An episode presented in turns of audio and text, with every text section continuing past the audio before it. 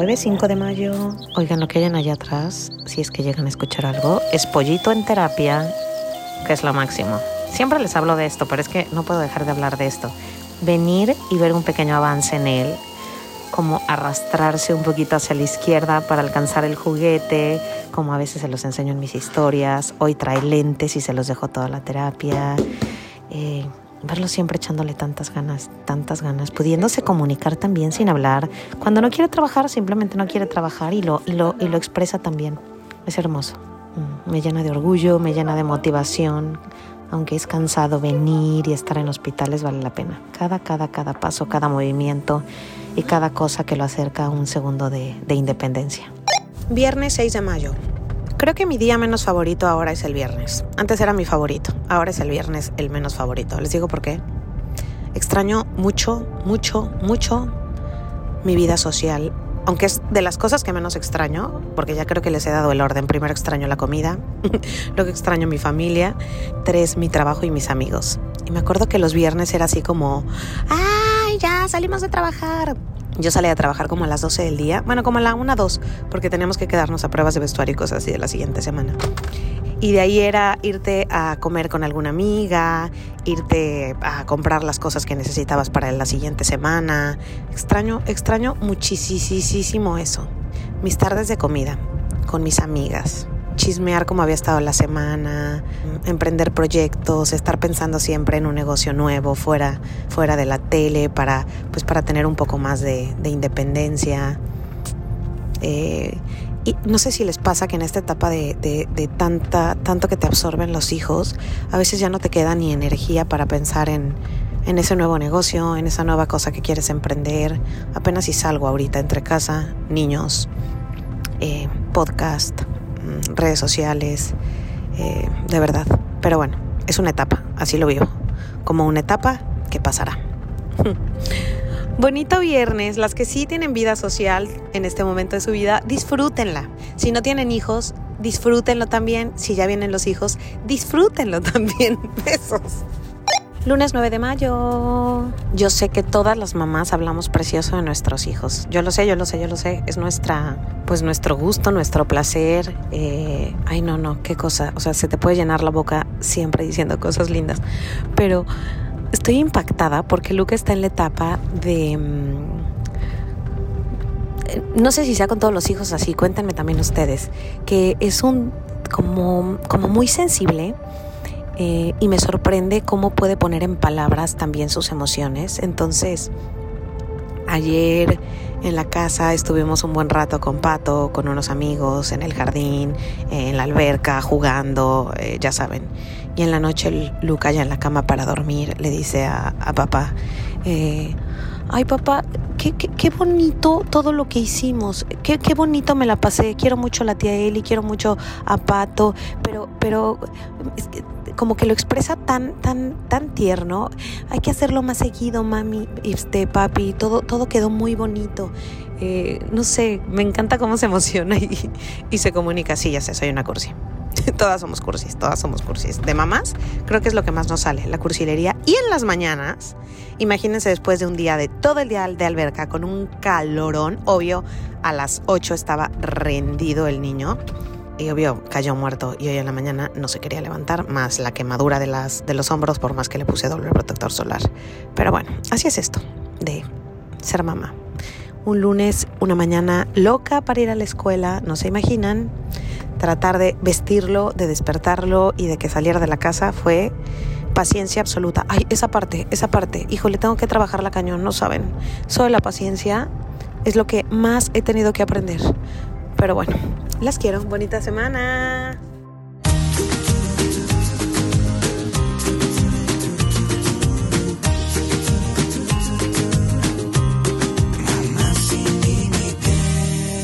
Con Vero Ale.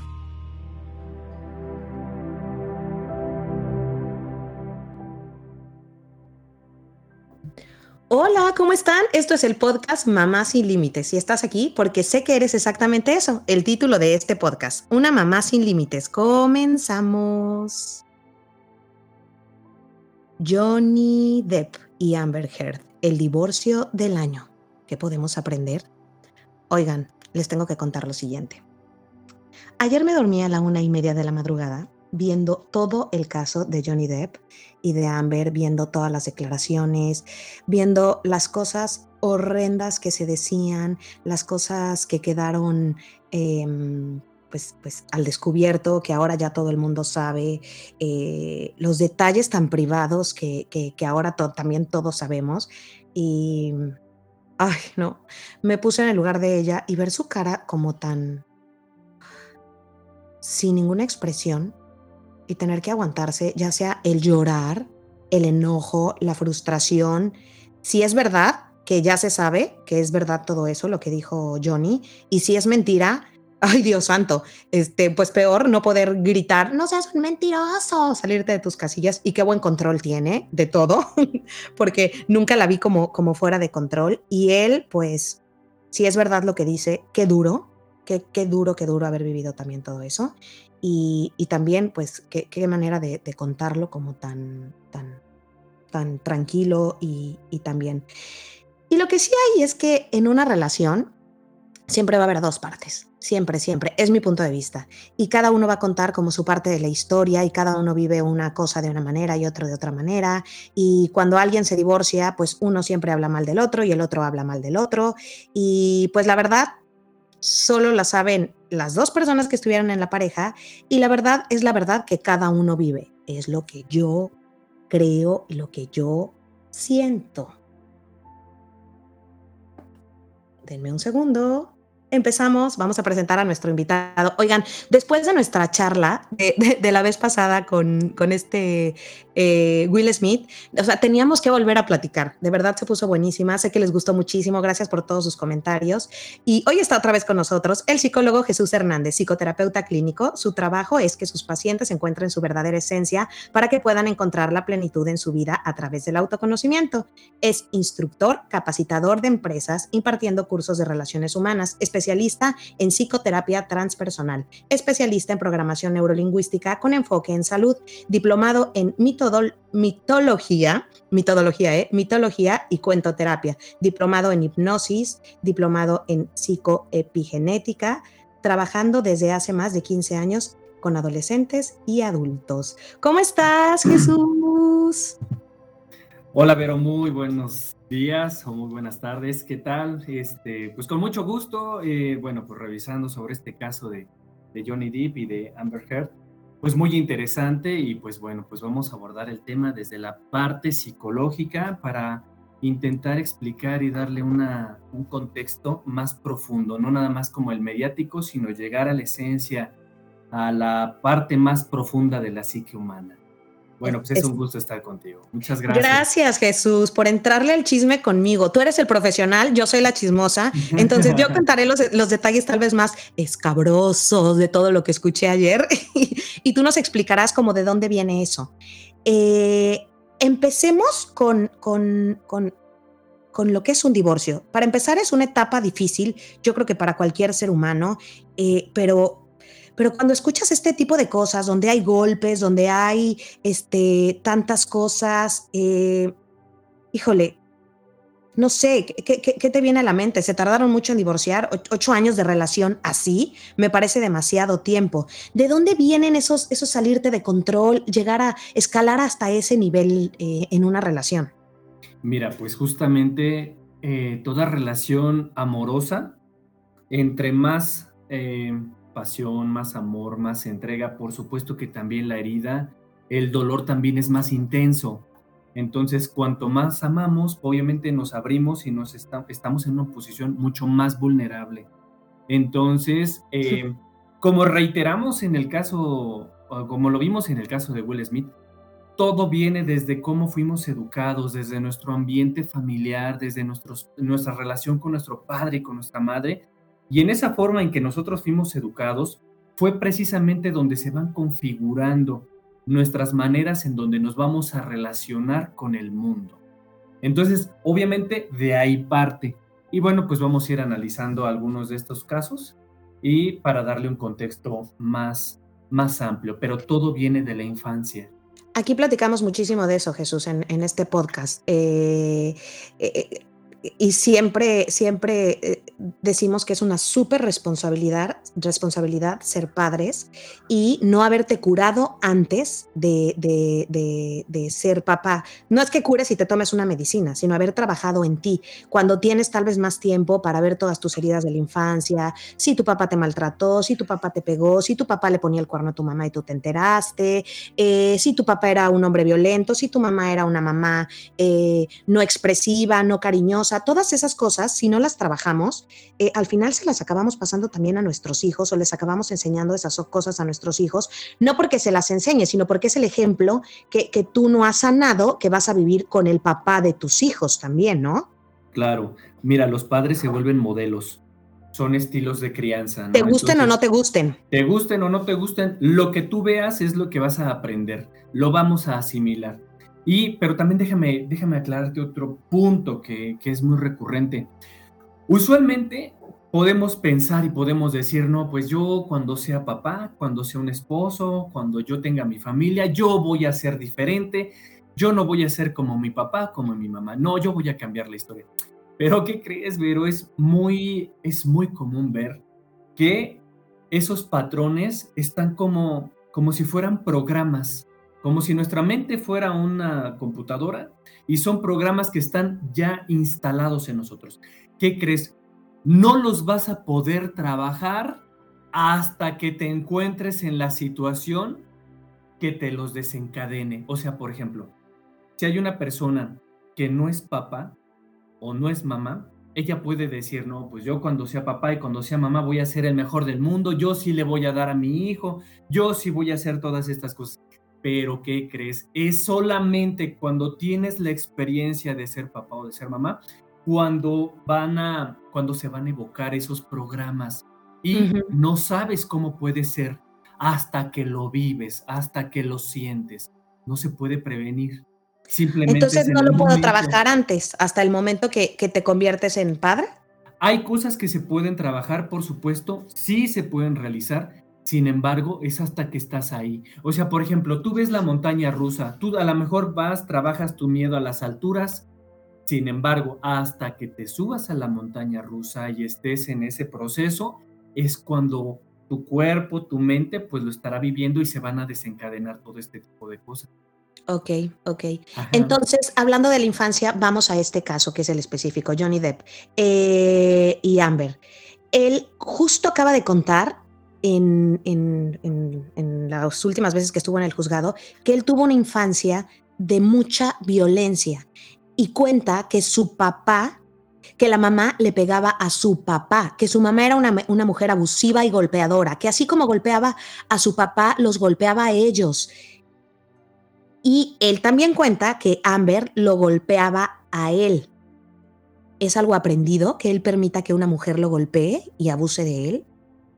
Sí, fíjate que es bien interesante observar cómo, cómo se vuelven estos ambientes, se vuelven patrones. ¿Qué es un patrón para que las personas puedan entendernos mejor? Se vuelve una costumbre, se normaliza, se vuelve un hábito tener una relación así. Entonces, ¿qué sucede?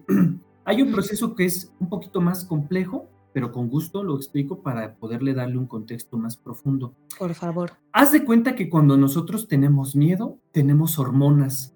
Por ejemplo, la adrenalina se segrega en nosotros.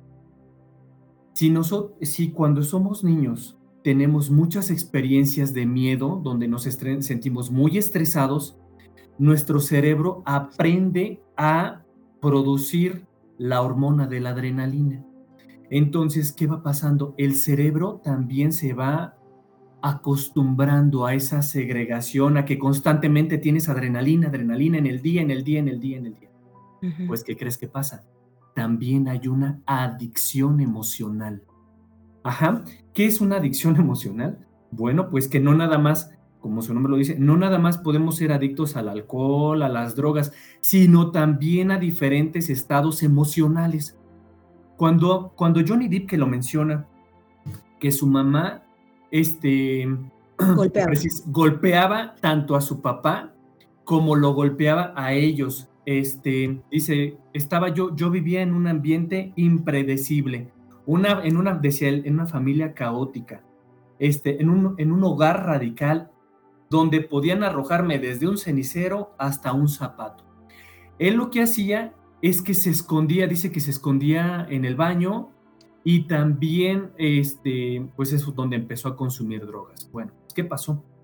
El cerebro se empieza a acostumbrar a ese tipo de violencia, se empieza a normalizar, se empieza a hacer un hábito vivir en una gran intensidad emocional. Eso es, fíjate que yo lo he visto con muchas mujeres, sobre todo mujeres, que tienen parejas que las golpean. Cuando yo hago estudios ya más profundos sobre su infancia, sobre su adolescencia y su vida, son generalmente mujeres que habían sido golpeadas por sus padres. Y hay algo clásico, mira, es algo bien interesante. Cuando estas chicas me dicen este, que en otros momentos hay hombres muy tranquilos, muy saludables, bien buena onda, que las invitan a salir, que les dan su lugar, que las tratan muy bien. ¿Cuáles crees que son las respuestas más comunes que puedo yo encontrar? Me dicen, esos hombres me aburren.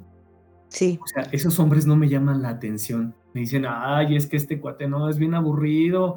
o sea, bien cursi. es bien cursi, no me da, no, me, no siento nada con él.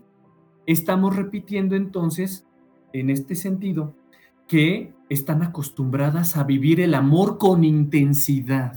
Ajá, entonces esta intensidad se, se, asocia, el amor es intensidad, el amor es dolor, el amor es posesión, el amor es control, el amor es muy emocionante, muy estimulante.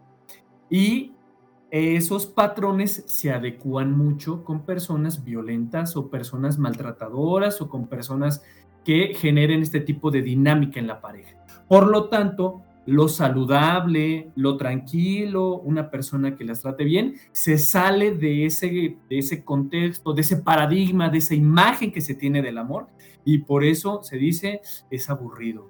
Ajá. Sí, no va a funcionar, no le va a llamar la atención. No, porque... no lo hace, no la hace sentir, no la hace sentir la adrenalina, no la hace sentir la pasión, etcétera. Todas aquellas cosas que son remanentes de la infancia. ¿Por qué? Porque fíjate, hay, hay un aspecto muy importante aquí, como en el caso de Johnny Depp. Él menciona que su mamá siempre fue una mujer que lo golpeaba, una mamá muy violenta y que él se tendía a esconder en los lugares para resguardarse y protegerse. Sí. Lo hacía, fíjate, yo, dice, dice Johnny Depp, yo me escondía en el baño y después, dice, la música y las drogas también me permitieron evadirme de una familia con tantos problemas. ¿Qué crees?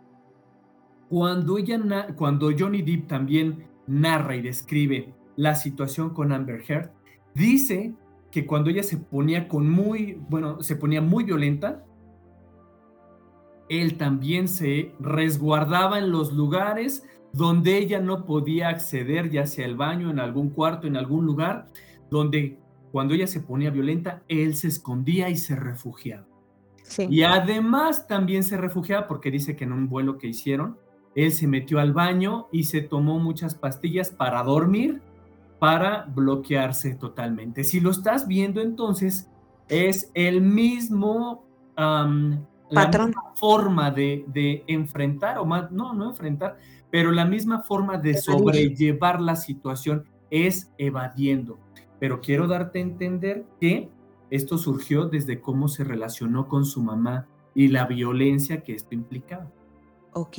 Sí, hasta contó que una noche discutió tanto que llegó a visitar él. La casa era muy grande, los ocho baños de la casa huyendo de ella. Y se iba a un baño y ella llegaba y tocaba, tocaba, tocaba, tocaba. Te salía de ese baño y se iba a otro baño. Y, se iba al otro baño ella y golpeaba, golpeaba, golpeaba la puerta y se iba a otro baño. Hasta que visitó ocho baños esa, esa noche de esa casa porque ella lo estuvo persiguiendo todo el tiempo con palabras horribles, con violencia, con lo que sea me queda súper claro esto y todo lo que estás contando y, tenerlo como en la mente y que todos nos escuchen y lo tengan en la mente, que la relación que tuvieron con sus papás es naturalmente, dime si estoy equivocada, ¿eh? Eh, naturalmente como lo que vas a repetir tú con tu pareja, ¿no? Y aparte, lo puedo trabajar antes, pero cuando estoy en pareja, pues de todas maneras tal vez esa pareja me va a reflejar esos eventos y voy a reaccionar. ¿Qué pudo haber hecho, por ejemplo, en este caso, Johnny Depp para no repetir ese patrón? O sea, yo, yo cuando, cuando escucho sus explicaciones es, yo me iba y está repitiendo, como dices, lo que hacía de chico, pero realmente pues está huyendo de los golpes, de la violencia, de todo. Me parece muy correcto y yo he aprendido que si estoy peleando con mi pareja, si estoy saliéndome de mí es, dame cinco minutos, voy a salir a correr o dame una hora y huyo, ¿no?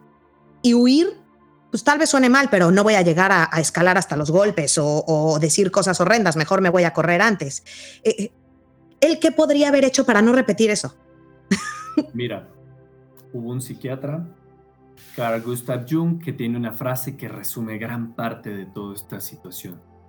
Te la leo textualmente. Dice, aquellos que no aprenden de los hechos desagradables de sus vidas, fuerzan a la conciencia cósmica a que los reproduzca tantas veces como sea necesario para aprender lo que enseña el drama de lo sucedido. O sea que... Ah si nosotros tenemos un evento doloroso con cualquier persona, familiar, amigo, etcétera, si yo no aprendo la lección de esa situación, voy a estar constantemente repitiendo la misma problemática. Es decir, que Johnny Depp ha estado repitiendo la relación con su mamá, pero no nada más con Amber, sino en diferentes etapas y en diferentes contextos. O sea, ¿qué significa? ¿Qué encontraría yo en Johnny Depp? Un patrón evasivo.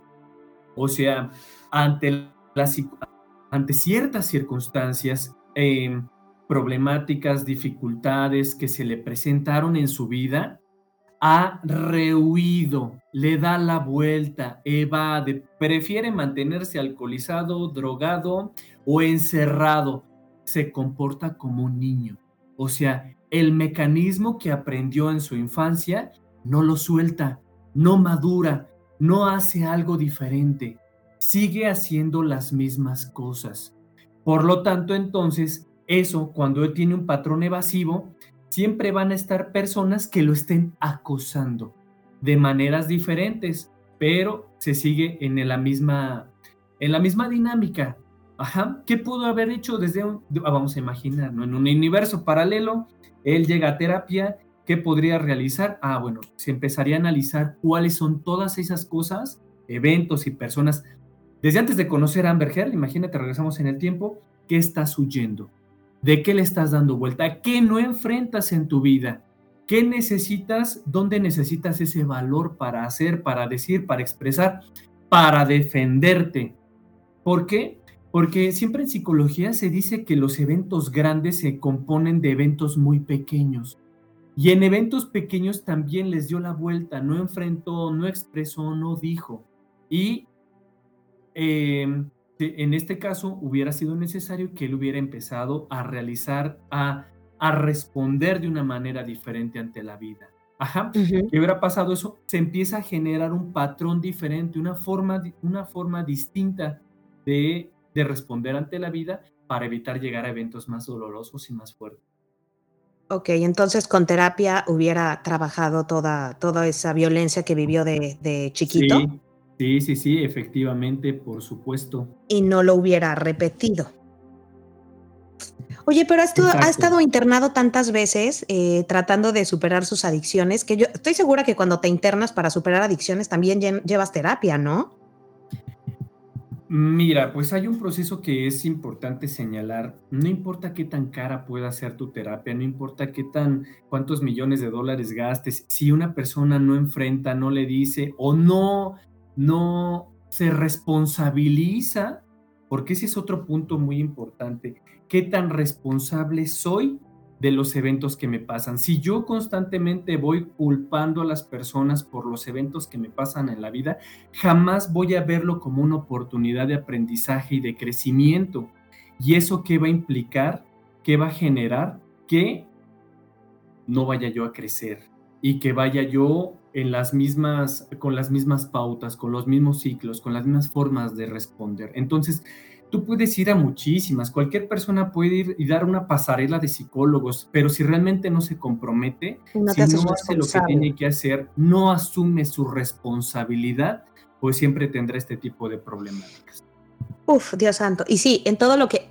Es que los dos cuando hablan, siempre culpa- culpan al otro. O sea, siempre es que él hacía, es que ella hacía. Y, y seguramente en un divorcio normal siempre es así, ¿no? O sea, es que él me fue infiel, sí. Y, y en dónde está también tu responsabilidad dentro de eso? O sea, ay, no, qué feo. Oye, y analizando tal vez a Amber, Amber, cómo se busca a un hombre, pues que tal vez uno que se deje golpear, aunque ella también dice que él la golpeaba, eh, un- ¿por qué ella busca o qué infancia pudo haber tenido para buscar un hombre como él? Igual, un, un papá eh, que se dejaba golpear, que no, no, no, no, no lo sé. Fíjate, hay menos información acerca de esta, de Amber Heard. Sin embargo, también mencionan que eh, sube- subió al estrado la psicóloga de ambos. Este, y menciona la psicóloga que los dos abusaban de, de uno del otro, ¿no? Pero que casualmente, fíjate, hay, una, hay, una, hay un patrón muy interesante. Él, él fue maltratado por la mamá y ella fue maltratada por el papá. Nuevamente volvemos a hablar de un mismo ciclo de violencia, un patrón disfuncional familiar que hace que este tipo de situaciones se presenten en ambos. ¿Ok? Pero sí, también refiere que hay muchísimos problemas en donde por algo desarrolló un trastorno límite de personalidad y también dice la psicóloga, este, un trastorno histriónico de la personalidad. En ambos casos. En, por ejemplo, en esta situación, ¿qué se refiere o qué puntualizando un poco más? ¿Qué es el trastorno límite de personalidad? Ajá. Bueno, pues hacen esfuerzos desesperados por evitar el desamparo. Mencion son unas relaciones codependientes súper difíciles porque mira, dice que a pesar de tener tantos problemas, llegar a la violencia, pegarse, no eran capaces de separarse uno del otro. Los dos depositaban expectativas, tanto Johnny Depp decía es que yo la quería concientizar, yo la quería rescatar, yo la quería ayudar, ajá.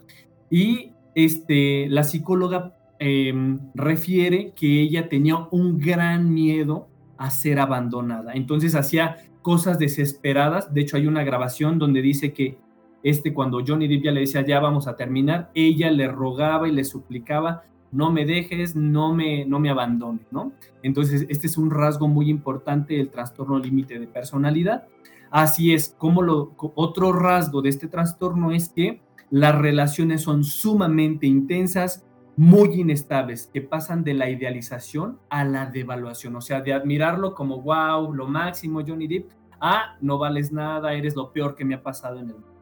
También hay un comportamiento de autolesión y amenazas de suicidio y una, una, inestabilidad afectiva, o sea, pasar de repente a sentirse sumamente triste, con mucha ansiedad e irritabilidad. En general sería esa parte. Ay, Dios santo. Es que, ¿sabes qué? Suena como, es que solo le, le, pasa eso a los actores y a los famosos, porque aparte se drogan y vienen de historias bien fuertes. Pero creo que así como, como tú me decías que querías abordar el tema, esto aplica en cualquier relación de pareja. Eh, perdón, es que dijiste cosas que me traumaron, pero que no las puedo decir porque voy a quemar a mucha gente. Pero, Ay, perdón. O sea, lo vivimos todos los días. O sea, creo que lo puedes vivir, tal vez no con esa intensidad de golpes, pero lo vivimos todos los días de repente en... en eh, Ay, siempre he dicho que yo voy a ser bien honesta y perdón, aunque me dé pena, voy a ser bien honesta. Yo tengo una relación de repente muy intensa. O sea, mi, mi, relación no puede ser. Trabajamos mucho, mi esposo y yo, en tener una relación estable porque él es de emociones súper fuertes, súper disciplinado, súper controlador, súper en el trabajo, eh, como muy, muy, muy intenso, ¿no? Y yo también soy muy intensa. Entonces, casi siempre eh, nuestra relación es como o estamos enamoradísimos, Dios, te amo, mi vida, mi, mi, sol, mi rey, nos vamos de viaje, celebrar nuestro amor, nuestra pasión y no sé qué, y los niños hermosos y la vida perfecta que tenemos, y de repente discutimos y son unas discusiones que dices, ¿por qué volvemos a sacarlo de hace 100 siglos en una discusión y nos dejamos de hablar tres días y yo es una depresión, tristeza, dolor, yo en la panza, eh, quiero llorar todo el día y, él es súper duro tal vez, ¿no? Y, él, él, puede ser como más duro, pero después ya cuando yo soy firme, eh, también le duele igual, o sea, lo vivimos todos, todos los vivimos, pero con, en diferentes intensidades, tal vez ellos por las drogas o por su trabajo tan, tan, tan tan apasionado se les note más o lo saquen mejor, pero cualquier persona también en la casa lo, lo puede vivir. Híjole, es que por más que tomas terapia, yo tomo terapia desde hace siete años, pero es bien difícil llegar a un equilibrio emocional cuando solo eso lo aprendiste de toda la vida y tu, y tu pareja también. A veces será mejor alejarse. Fíjate que en este caso es algo muy recurrente que me dicen las personas. Me dicen, oye, ya mejor termino, la dejo y eso. Y a mí me gusta responder siempre con una parte. Dice, y yo les digo, de poco sirve si tú piensas que dejas a la persona y que con eso se va a resolver. Se acaba el problema. Se va a acabar el problema. Esa es nuestra fantasía. Sin embargo, si quiero, quiero, en esta parte de la responsabilidad es que te des cuenta, quiero que te des cuenta, que nos demos cuenta todos que esos son patrones mentales que todos llevamos en la manera en que nosotros nos relacionamos desde pequeños, en cómo nos trataron, cómo nos hicieron sentir, etc. Y que si nosotros nos vamos de esa relación, más no cambiamos los patrones, la manera en que yo me relaciono, los conceptos que yo tengo del amor, los conceptos que yo tengo de cómo soy pareja, voy a seguir teniendo problemas, como lo estaba refiriendo hace un momento con la frase de Jung, ¿no? Si no aprendo de esa misma situación, van a seguir llegando personas, eventos que me hagan sentir así. ¿Por qué? Porque no estoy aprendiendo. Eso, eso sería el punto más, más relevante para mí. No se trata nada más como las soluciones me quedo o me voy, sino quién estoy siendo yo como pareja, quién estoy siendo yo eh, en mi manera de relacionarme. Ajá, ese sería finalmente como el punto más, más trascendental de esta situación. Está cañón. Entonces, realmente una de las lecciones que podemos aprender eh, de este divorcio tan mediático es, de nada te sirve separarte porque estás huyendo del problema si no has aprendido la lección, si no has aprendido eh, qué, hiciste mal, qué, qué hicieron mal, porque si no vas a repetirlo con la siguiente pareja y con la siguiente pareja y con la siguiente pareja. Exactamente. ¿Cuál es el punto? Bueno, pues que es necesario en esta parte de, son relaciones de codependencia.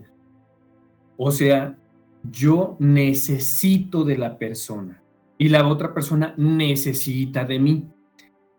¿Cuál es, en qué sentido? Por ejemplo, He visto, fíjate, que mujeres que son golpeadas, que en muchos casos se sintieron muy vulnerables, mujeres que se sintieron como muy solas, desprotegidas. He visto recurrentemente que son mujeres que les llaman la atención los hombres agresivos o hombres con los cuales se sientan ellas protegidas. ¿Cuál es el punto aquí? Bueno, pues que yo estoy dependiendo de esa persona para que me haga sentir segura, ¿no? En ese caso, como ellas. ¿Y qué sucede? He visto patrones de violencia que se suceden en esas relaciones. ¿Cómo sería el hacerse responsable? Pues esa persona tendría que empezar, comenzar a enfrentar sus propios miedos. ¿Por qué? Porque busca una persona que la rescate, que la haga sentir bien, ajá, que le dé atención, que la quiera. O sea, hay cuestiones, por supuesto, que son naturales, que tienen que ver dentro de una pareja, pero también es necesario ver hasta dónde se llega a una codependencia. Ajá, entonces, por eso es importante. Hay un proceso a mí que me encanta, se llama paternalización. Este, ¿en qué consiste? Muchas veces como lo podemos ver en este caso de Johnny Depp y de Amber Heard, Johnny Depp está repitiendo el patrón que tuvo con su mamá. ¿Para qué, desde la psicología, para qué se llega a esta situación? Porque es la mujer, Amber Heard, es la mujer que más se parece a su mamá. Y qué miedo. ¿Qué parece que, que está sucediendo? Johnny Depp no está bien, nuevamente, no está viendo a Amber Heard, está inconscientemente viendo a su madre. ¿Qué está buscando en ella? El amor que su mamá no le dio. Está tratando de, de, inconscientemente, desde la psicología se diría, de cerrar un ciclo que quedó abierto con su madre. Ah, ¿Cómo se empieza a trabajar esta parte? Tiene que aprender, ah, o sea, en nosotros como seres humanos tenemos que aprender a cerrar los ciclos. ¿Qué es cerrar ciclos? Cuando yo ya dije, expresé, trabajé, trascendí la experiencia y quedó, quedamos tablas. Cuando queda un resentimiento, cuando queda, pero es que mi mamá debió haberme querido, cuando mi papá debió darme, haberme hecho sentir y quedan todas esas cosas sueltas, voy a encontrar personas en mi camino que se parezcan mucho a, las, a los personajes de mi historia de la infancia y a estas personas voy a querer que me paguen, que me, que me hagan y que me den todo aquello que mis papás no me dieron. Entonces yo llego con todos mis vacíos emocionales y espero que mi pareja me los llene. Ajá. ¿De dónde vengo con esos vacíos emocionales?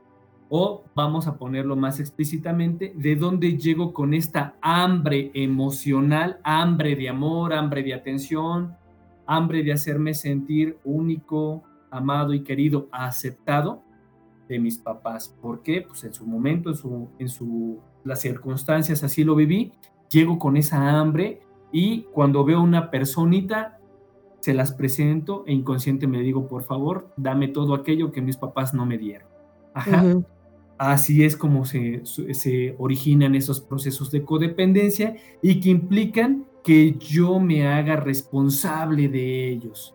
Ajá. Entonces, el proceso de paternalización consiste en ser mi propio padre, ser mi, propio ser mi propia madre, para mí mismo, para mí misma y darme la atención, darme el calor, darme la, el amor, el cariño, todo aquello que no me dieron.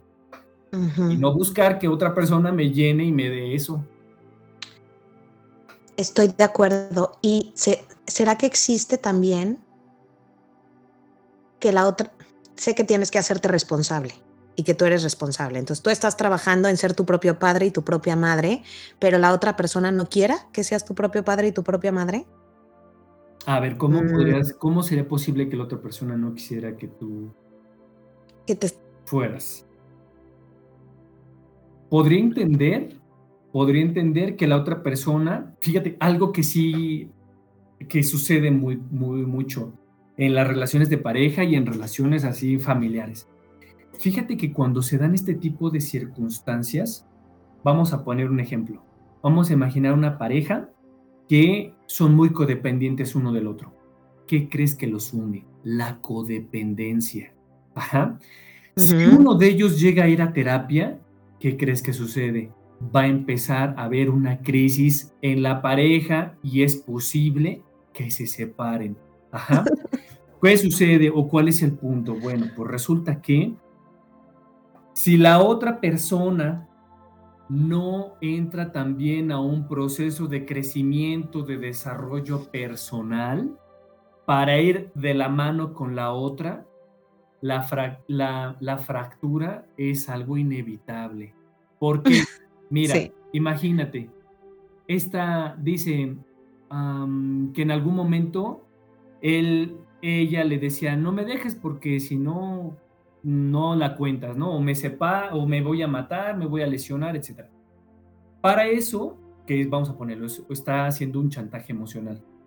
La otra persona tiene que decir, sí, no inventes, no, pobrecita, no, no te voy a dejar, este, ok, yo voy a estar y vamos a cambiar y todo va a ser bien, ¿no? Todo vamos, vamos a echarle todas las ganas y todo. Sin embargo, si no es un compromiso real, vuelven a caer en lo mismo. Cuando ella o cuando una persona chantajea, siempre debe haber una persona para que este ciclo se dé, la otra persona también debe ser chantajeable.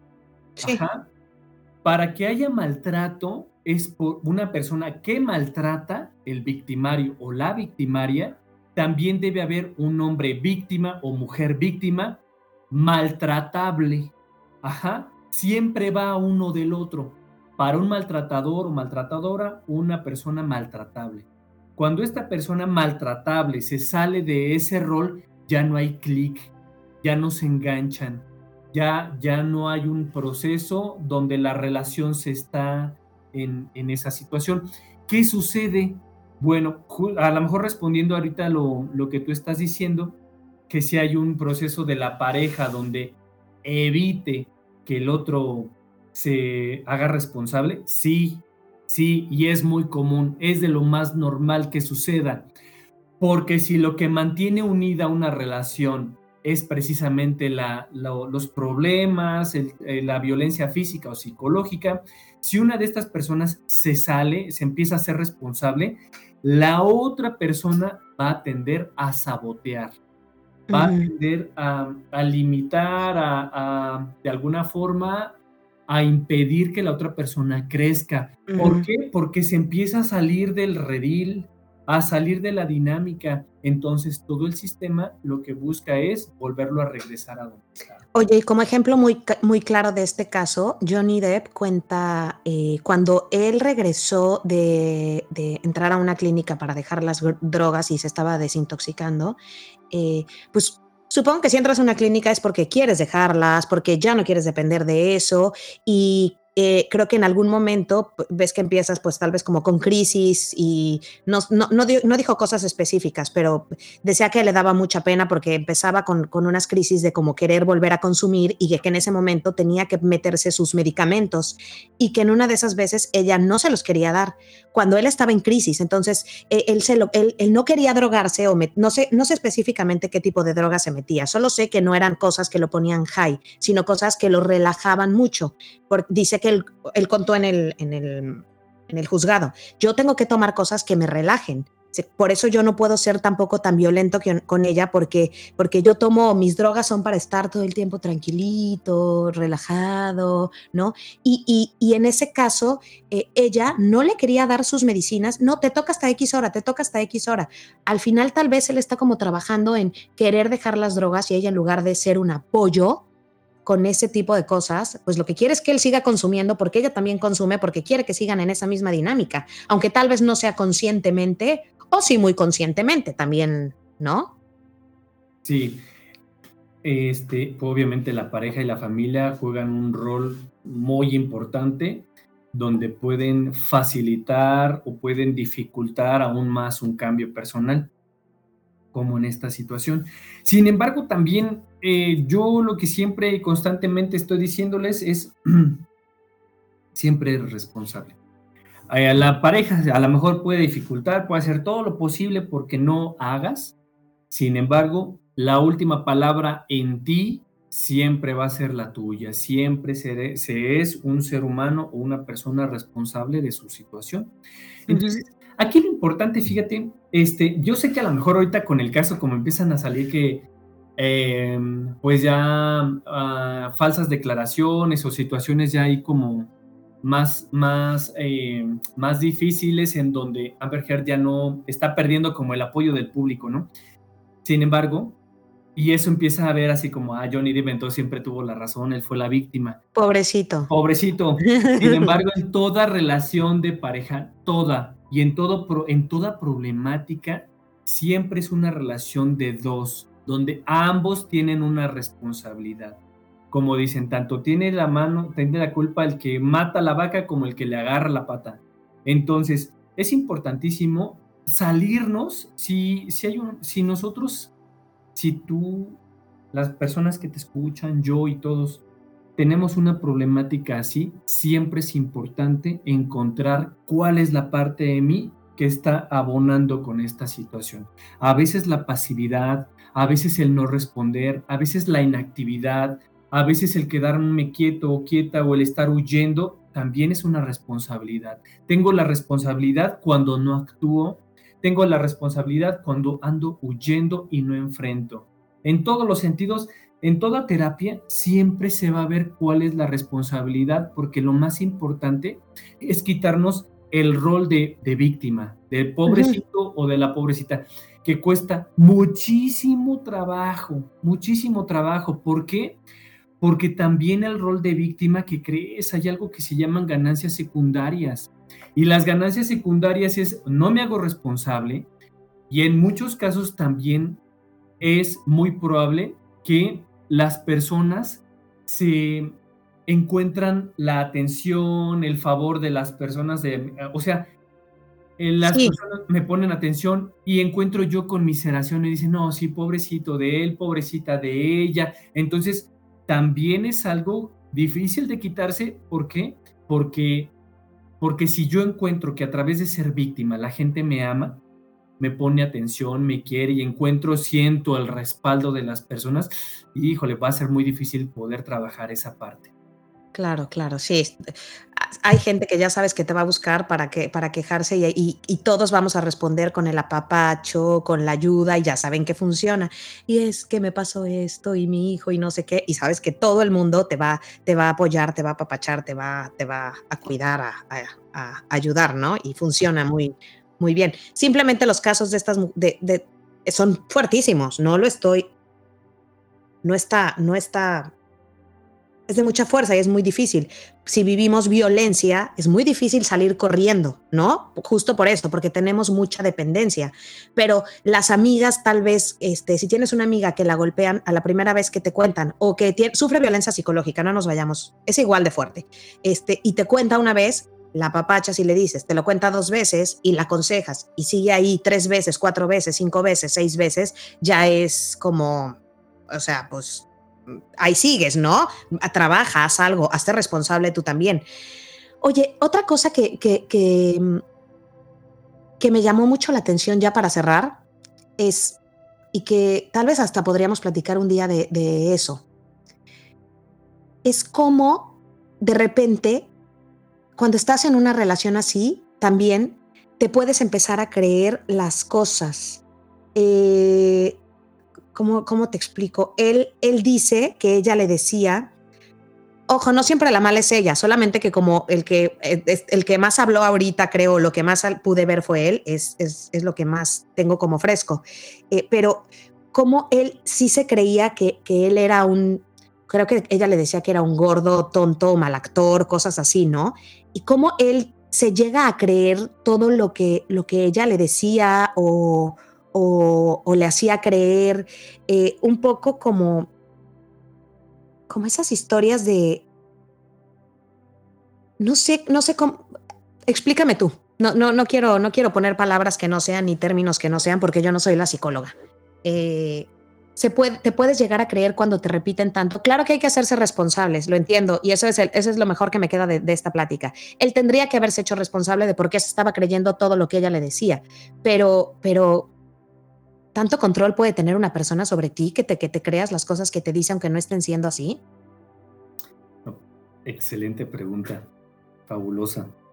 ¿Por qué? Porque, ¿qué crees? Si no conocieras la historia, parecería que, que efectivamente ella le llenó la cabeza de todas esas cosas, ¿no?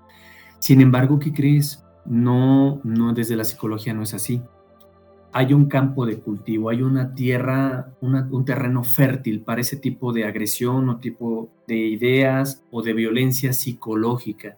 ¿De dónde viene? De su mamá, porque su mamá también lo trataba igual con violencia psicológica.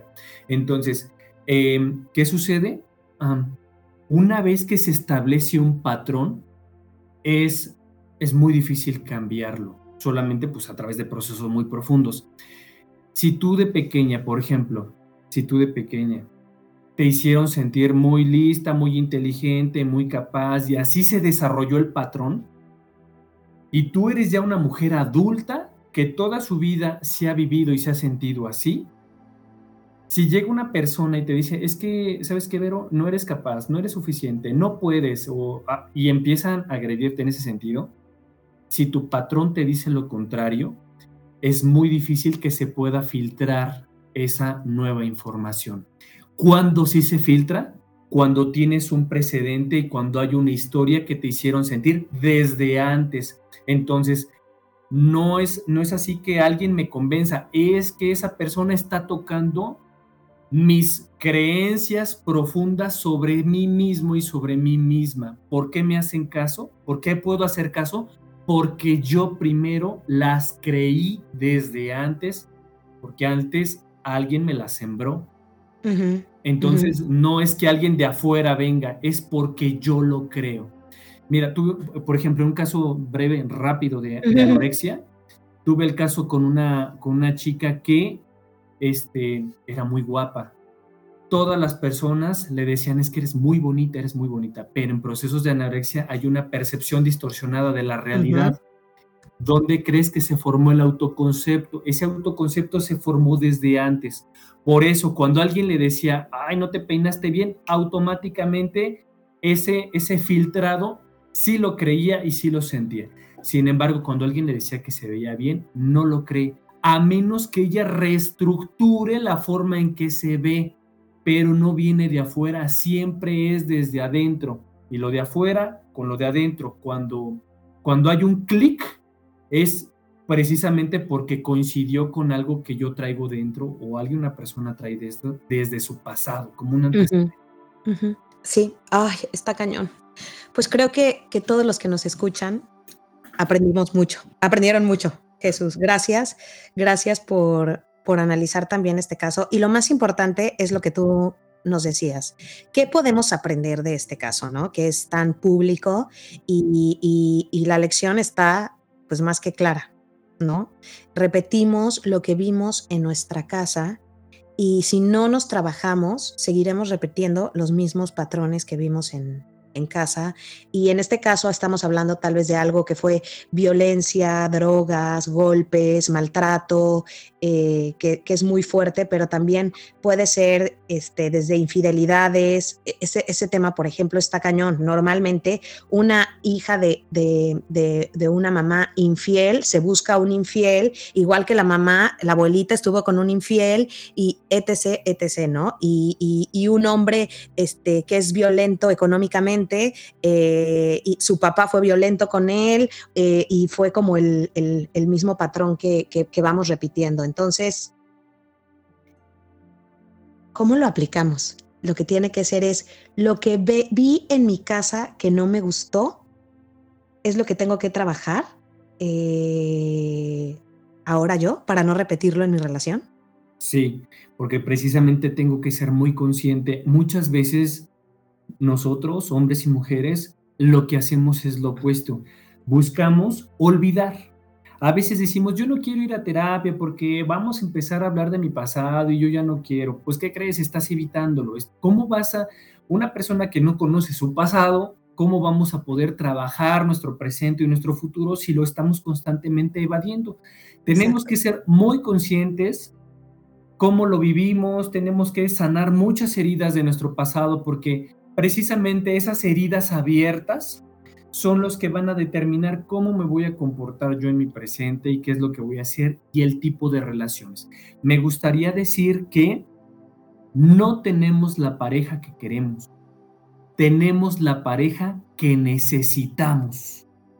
Tenemos la pareja que necesitamos para crecer, para confrontar con mis miedos, porque muchas veces escogemos inconscientemente la pareja que toca nuestros lados más vulnerables, nuestros lados más, este, pues nuestros miedos, nuestros dolor, o sea, escogemos la pareja que toca precisamente eso. Mete el dedo en la llaga. Como una oportunidad para trascender. Jesús, ¿tú das terapia? Sí, claro que sí, por supuesto. ¿En dónde te podemos encontrar? ¿Qué tipo de terapia das? Me llamó muchísimo la atención la que dijiste del padre o cómo, cómo era sanar el padre o... Paternalización. Paternalización. Hacernos responsables y darnos a nosotros mismos aquello que nos faltó. En eso consiste la terapia.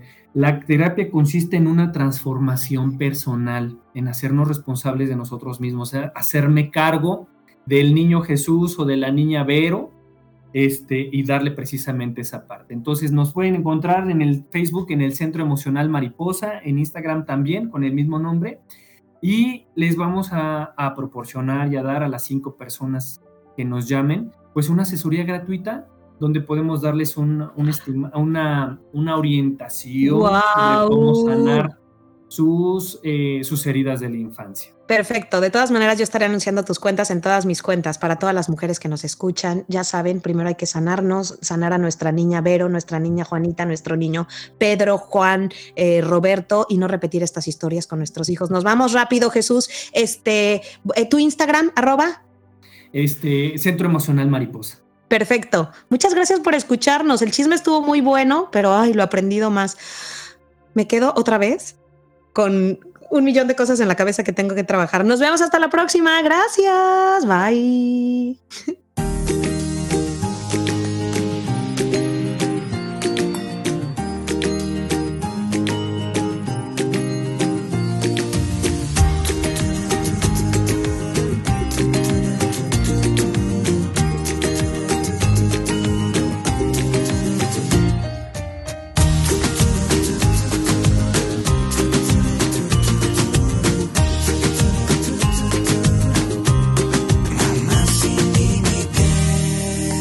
Pero Ale.